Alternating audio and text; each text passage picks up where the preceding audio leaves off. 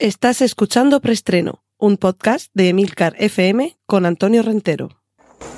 Bien, silencio todo el mundo. Motor. Sonido. Claqueta. Escena 1, toma primera. Acción. Saludos y bienvenidos una semana más a Preestreno, el podcast de Emilcar FM donde repasamos las últimas noticias de cine y series de televisión.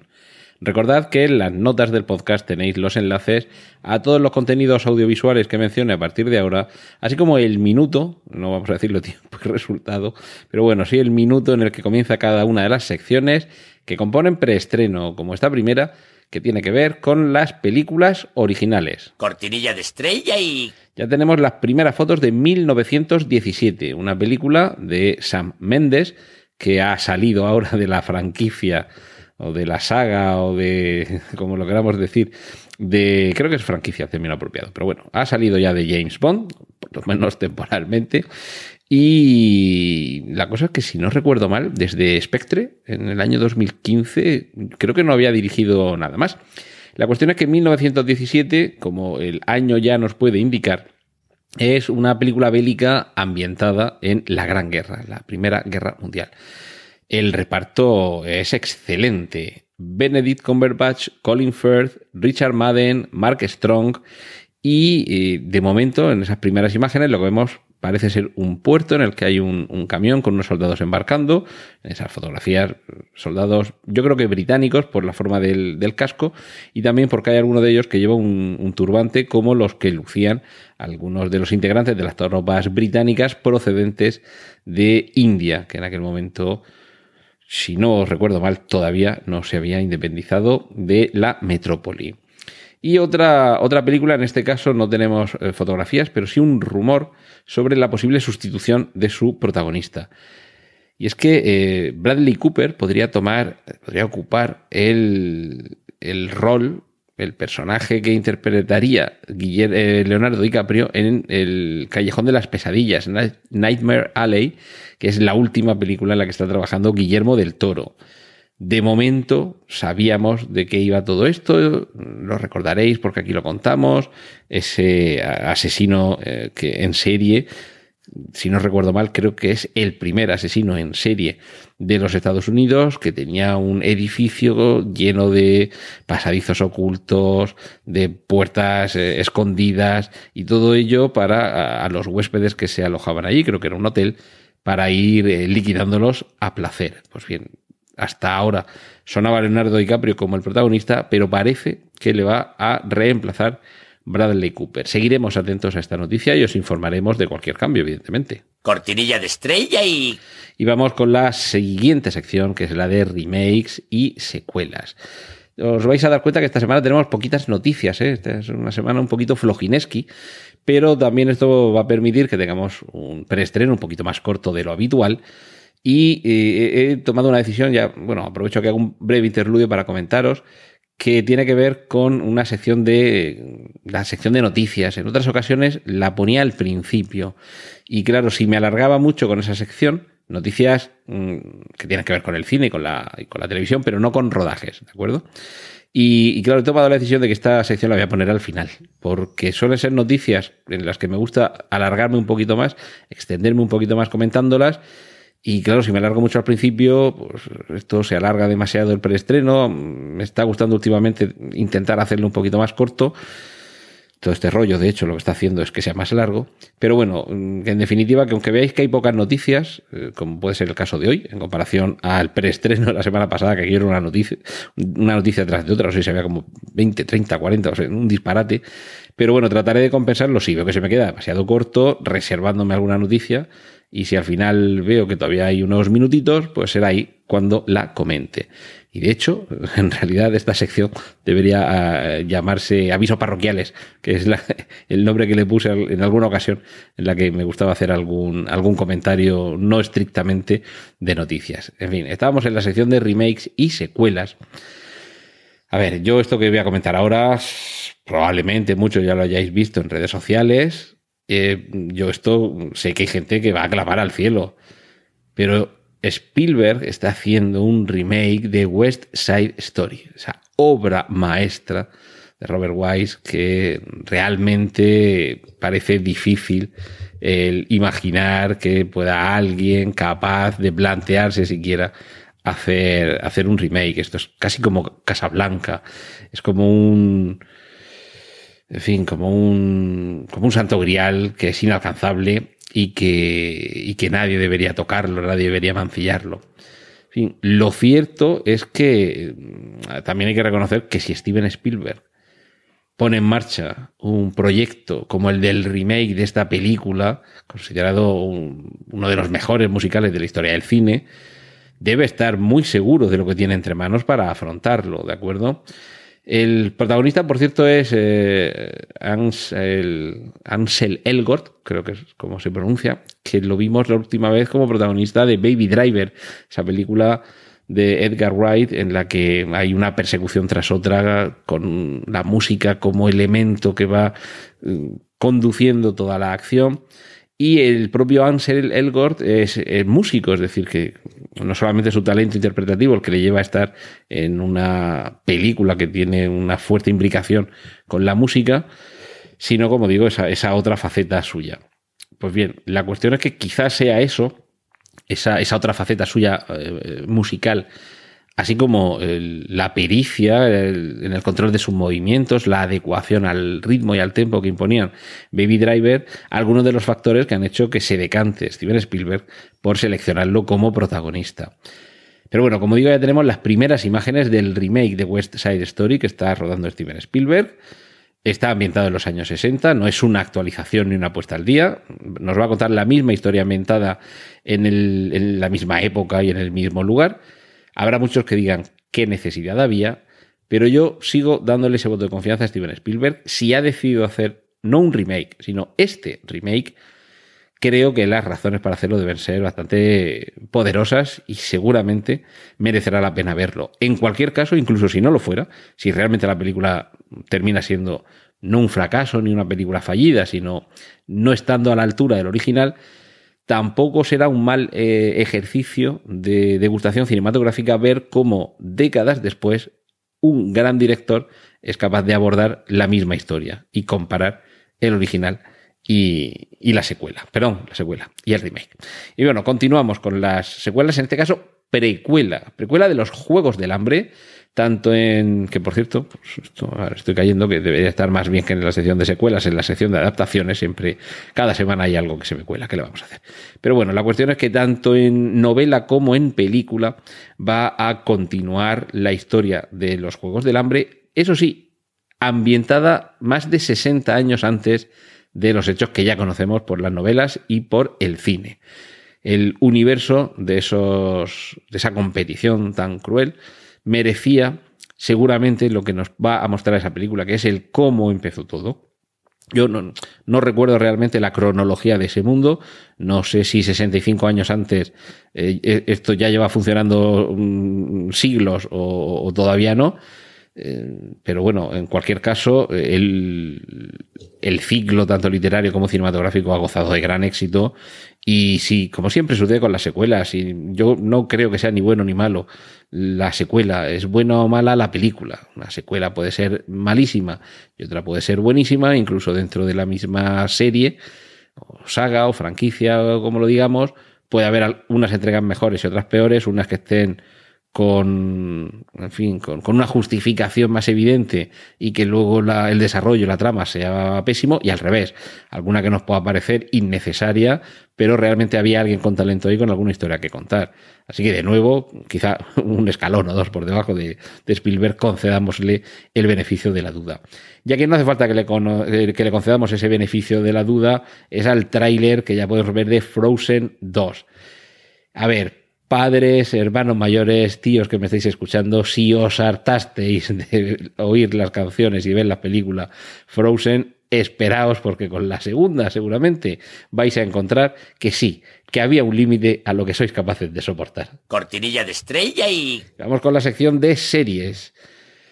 Eh, muy rápidamente, Criminal, una serie que llega a, a, Netflix y que nos propone recorrer diversos escenarios de la Unión Europea con diversas tramas criminales y diversos actores y actrices que están interpretando a los personajes protagonistas de esas tramas. Va a ser una serie ambientada en España, Francia, Reino Unido y Alemania. Y eh, en el caso del reparto español tenemos nombres como Carmen Machi o Inma Cuesta. Y en el caso británico, nombres como David Tennant o Hayley Atwell en, los protagonistas. Eh, distintos eh, actores para distintas tramas en distintos países. En según parece, van a ser tres episodios en cada uno de esos países: Francia, España, Alemania y Reino Unido rodadas en el idioma local y con guion y dirección distinto en cada país. Esto no deja de ser algo digno de elogio que Netflix apueste no solo por la producción propia, sino además por la producción propia cruzando intereses, cruzando países y en cierta forma haciendo patria en el sentido comunitario, es decir, vamos a tratar de estar unidos por muchas cosas y que una de ellas sea precisamente las tramas de estas historias en cine o en televisión. Tengo por aquí, sí, los protagonistas quizás no sean tan, tan conocidos en, los casos eh, franceses, Nathalie Bayer, Jeremy Renier, Sara Girardot, realmente no me suena ninguno de estos nombres. Y en Reino Unido, mm, la serie va, los creadores de esta parte británica de la serie serán George Kay y Jim Field Smith, con protagonistas como los ya mencionados, David Tennant, Hayley Atwell, y leo el resto del reparto y realmente no me suena ningún nombre. Nos vamos a pasar a los episodios alemanes, en donde seguramente en la parte interpretativa tampoco habrá ningún nombre que nos suene mucho. Peter Kurz, Christian Berkel, Denis Ahora, pero sí que nos suena el, director, Oliver Hirschbiegel, que es el director, si no recuerdo mal, de El hundimiento. Es decir, que ya tenemos ahí a alguien que, que además, a ver, lo tengo por aquí, en televisión en televisión lo hemos visto también en Billions. Billions, no, no, no me acordaba de que lo habíamos tenido también en, en, en esta serie dirigiendo alguno, alguno de los capítulos. Bueno, estoy viendo también que Oliver Hisbigel, además de, del hundimiento, eh, es un viejo conocido del mundo de la televisión porque ha sido director de unos cuantos episodios de la serie Rex, un policía diferente, esta serie alemana con este simpático pastor alemán. Bueno, y llego ya a la noticia que le da título al preestreno esta semana. Spielberg está preparando una serie de miedo que solo podrás ver después de la medianoche y antes de que amanezca. De ahí el título del preestreno esta semana de no abrir hasta medianoche. La, serie que él está desarrollando, ojo, y que está escribiendo, es decir, los guiones serían originales suyos, es eh, una serie pensada para algún tipo de plataforma eh, online que eh, no te deje ver el capítulo antes de la medianoche hora local y que antes del amanecer, también del lugar donde te encuentres, te impedirá que puedas ver ese capítulo.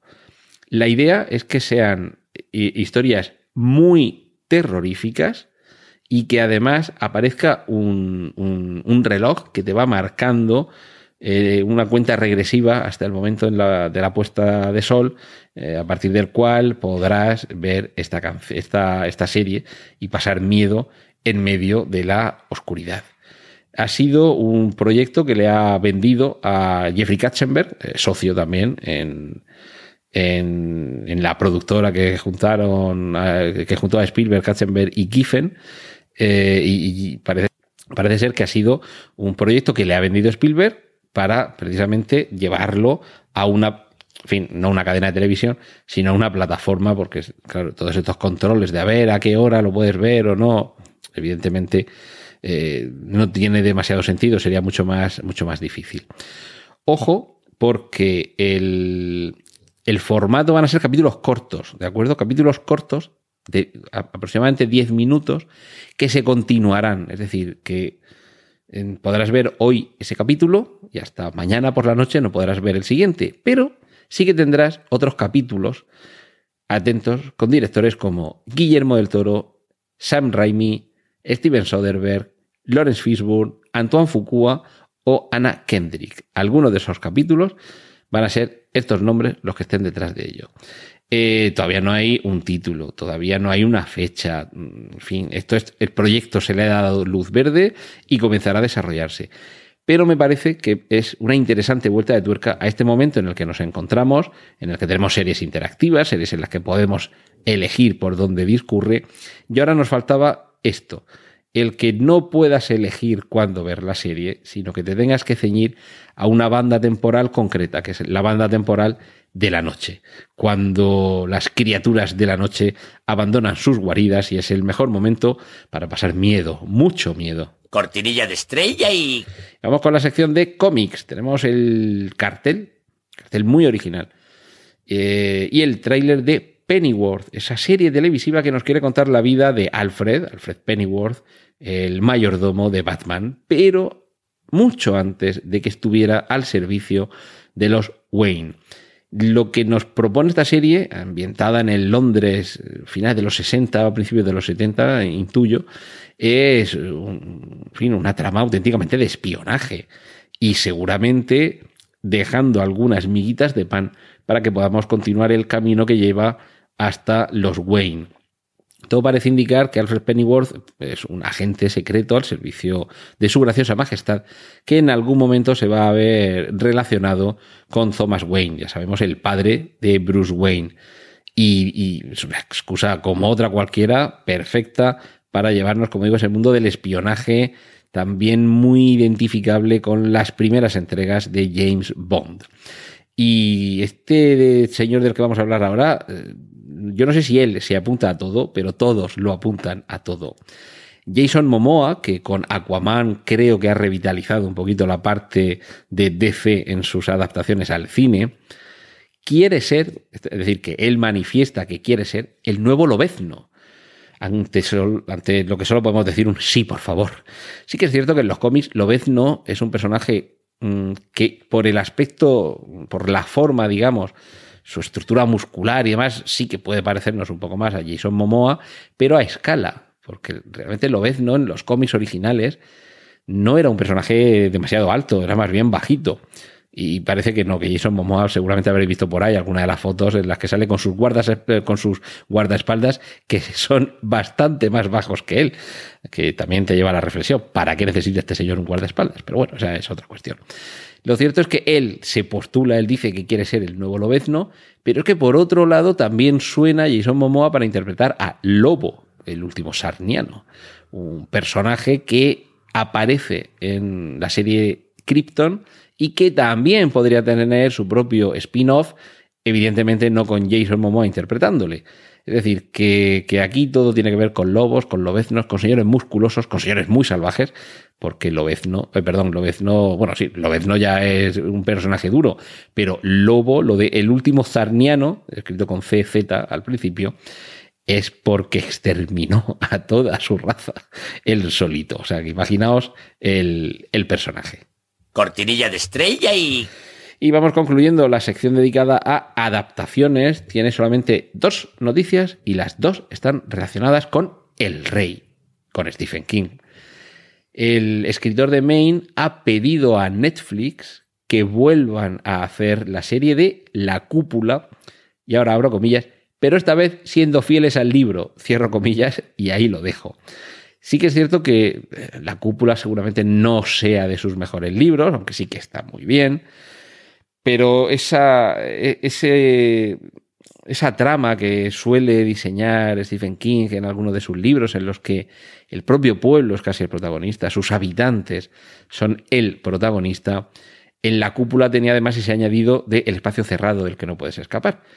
Pero claro, lo cierto es que la serie de televisión, como sucede en otras ocasiones, trató de llevarlo más allá de los límites de la propia novela que adaptaba, porque las tramas personales, los dramas entre distintos personajes, las, relaciones que, existen entre ellos, claro, eso es muy rico para la multitrama de una serie televisiva. El problema es cuando se te va de madre y sobre todo cuando empiezas a perder la fidelidad al concepto original de la novela. Esto es lo que al parecer Stephen King pretende que Netflix recupere que hagan una adaptación, imagino que en formato miniserie, y que sea lo más fiel posible a, eh, a la novela.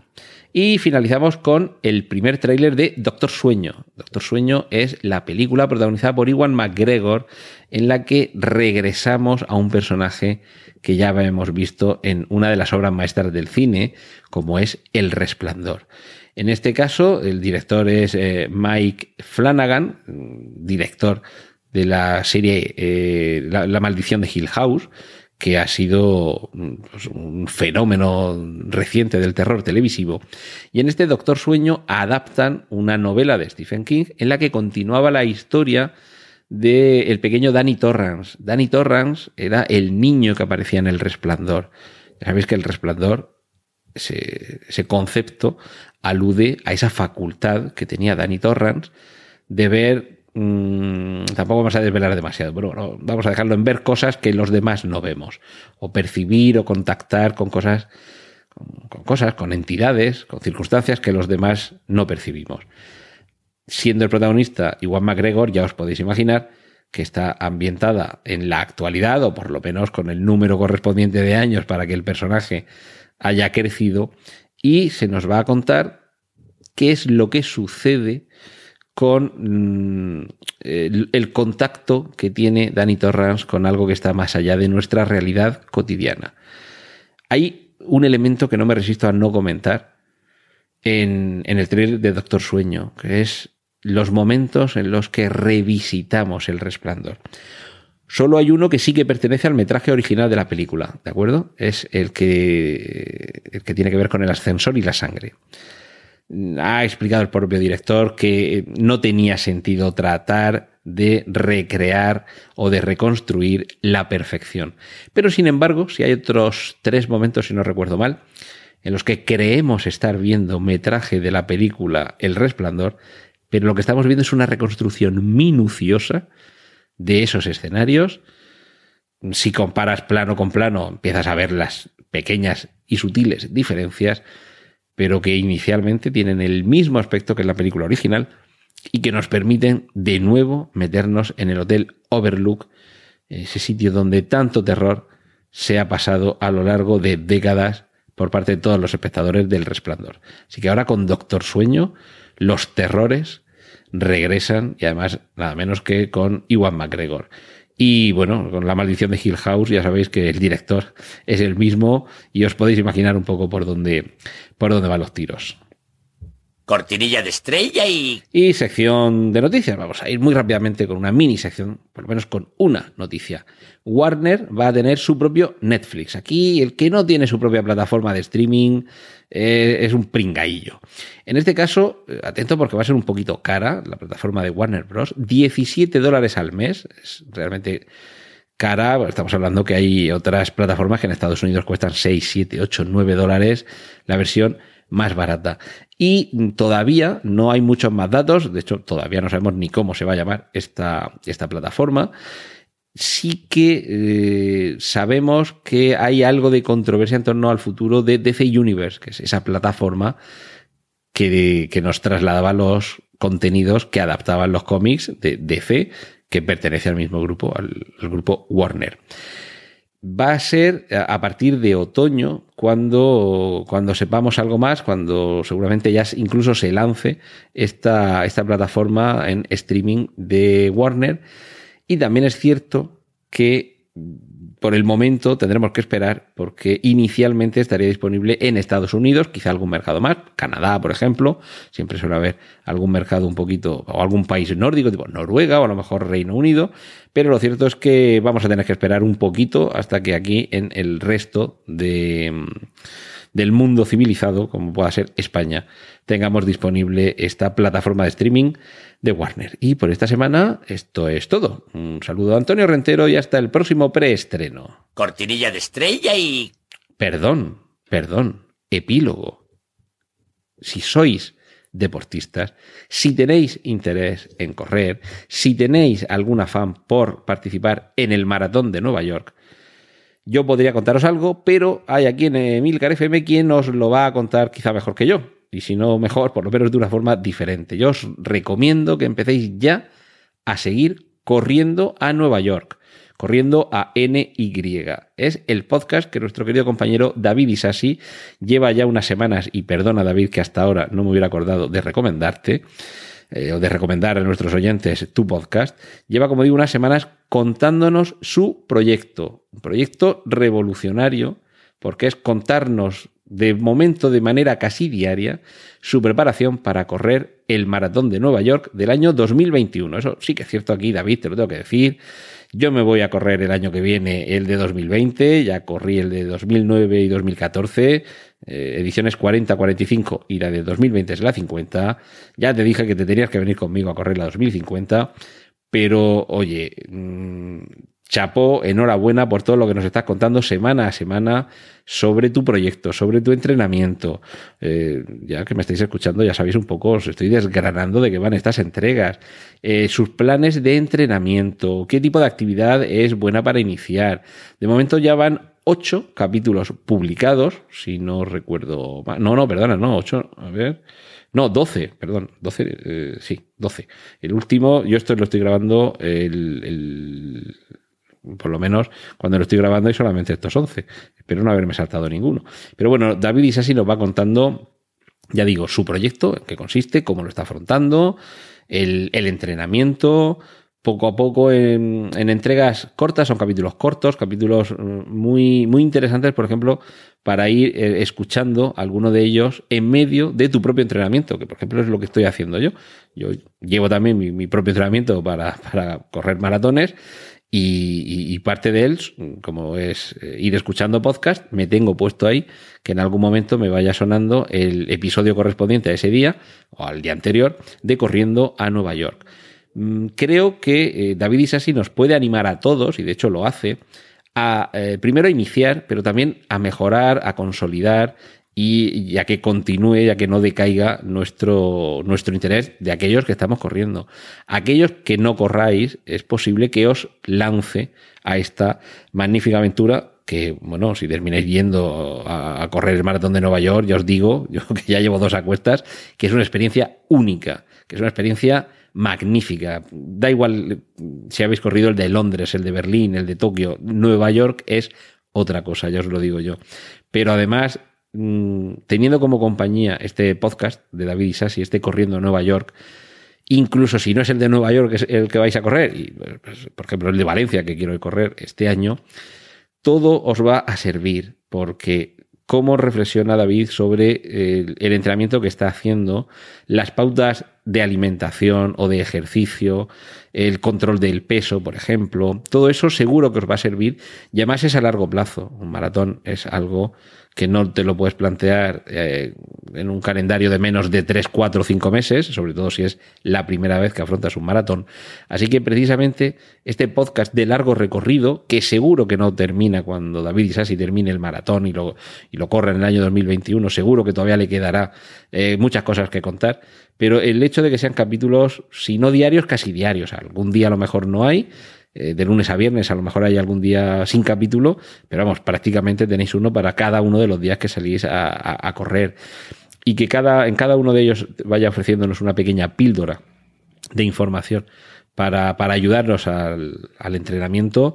Ya digo, aunque no vaya a ser un maratón, que pueda ser un medio maratón o simplemente salir a correr o a trotar, toda su información, todas sus reflexiones, todo lo que nos va contando aporta, aporta mucho y solo puedo disculparme por haber tardado tanto en, empezar a recomendaros este magnífico podcast. Así que con, con mi, de verdad, con, con, mi impulso a que lo añadáis y que os suscribáis a Corriendo a Nueva York, me despido ahora sí, aquí en preestreno y espero que eh, la próxima semana estéis de nuevo escuchándonos. Un saludo de Antonio Rentero.